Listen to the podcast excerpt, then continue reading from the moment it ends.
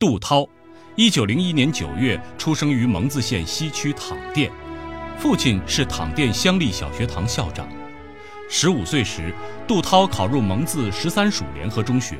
五四运动爆发后，他在校组织蒙自爱国学生会，并当选会长。一九二三年五月，杜涛北上内地补习，准备继续求学。在北京时，与云南籍共产党员王德三、张经臣、杨一波等结识，参加了中共领导下的新滇社。一九二五年初，杜涛考入南满医科大学预科，后又南下，先后进入共产党人主办的广州大沙头政训班和毛泽东主持的第六届广州农民运动讲习所学习，并加入了中国共产党。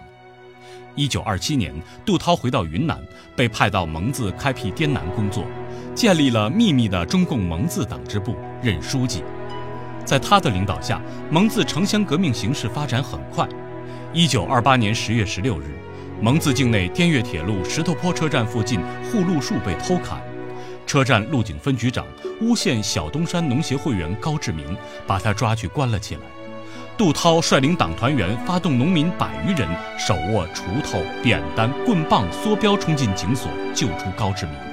这次斗争被称为“小东山暴动”，是中国共产党在云南组织领导的第一次武装行动。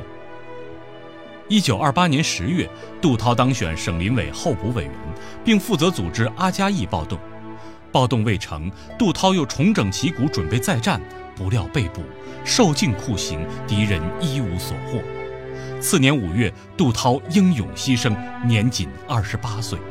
他在狱中给侄子的信里说：“铁窗风味备受凌辱，令人难忍。我已下定决心，宁为玉碎，不为瓦全。从此，将与家人永别矣。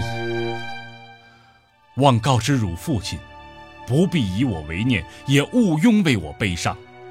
人生孰不有死？只要死得其所，问心无愧，死又何足惧？